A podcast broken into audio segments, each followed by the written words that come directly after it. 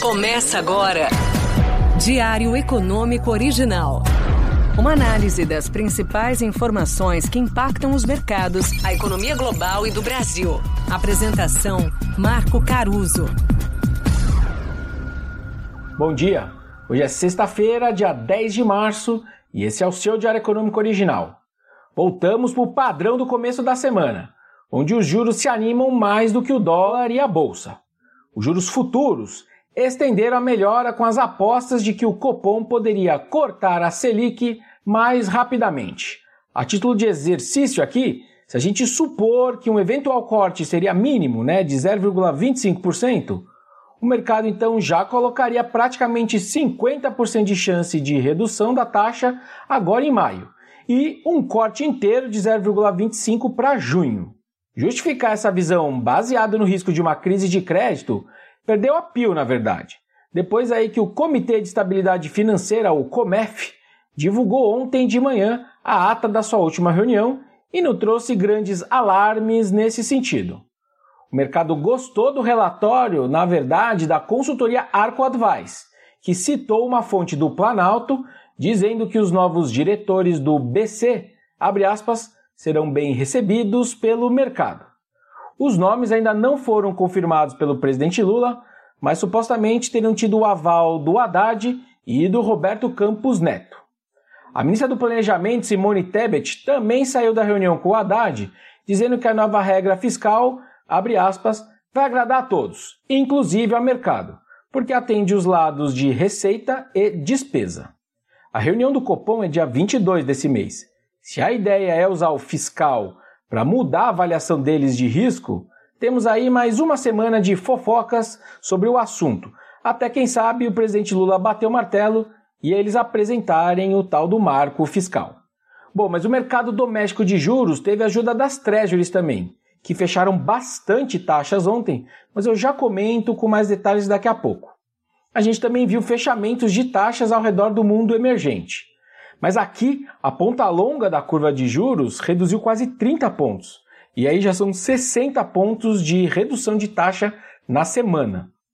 Olhando para a agenda de hoje agora, sobre esse assunto, né, tem o IPCA de fevereiro às 9 da manhã, que deve subir 0,76 no mês, pressionado por mensalidades escolares. Um risco de alta pode ser o aumento de energia elétrica se o IBGE de fato considerar a limiar do STF restabelecendo a incidência de ICMS na tarifa de luz. Em compensação, a gente também está vendo alimentos dando um belo alívio. Bom, sobre a nossa bolsa agora, o setor de saúde explica mais ou menos um terço da queda de mais de 1% do índice. Os juros aqui até influenciaram positivamente setores mais domésticos e de consumo, mas os papéis da Rap Vida despencaram 30% de novo. O receio agora é de uma nova emissão de ações para aumento de capital. O externo, nesse caso, não ajudou, fez a bolsa cair também. Os investidores lá fora venderam ações americanas e investiram em títulos do Tesouro com alguns riscos aí em mente. O SP 500 fechou em queda de 1,8% e o Nasdaq cedeu outros 2%. O setor financeiro foi o destaque aqui, cedendo quase 4% depois do anúncio do Silvergate Bank, que é focado aí em cripto, dizendo que seria encerrado em meio a saques de depositantes e sinais de que outro banco, o Silicon Valley Bank, planejando uma venda de ações para reforçar sua base de capital. E aí com isso as ações do JP Morgan, Bank of America, Citigroup e Wells Fargo, que são os quatro maiores credores em ativos dos Estados Unidos, caíram entre 4% e 6% cada um deles. Bom, fora isso, também pesa para o dia aí a agenda, com outro risco que pode vir ali dos dados do mercado de trabalho americano, que saem às 10h30.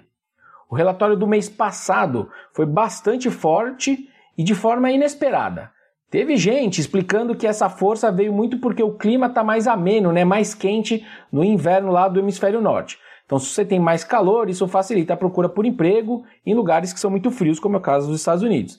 E aí isso acaba dando uma quebrada nos fatores sazonais.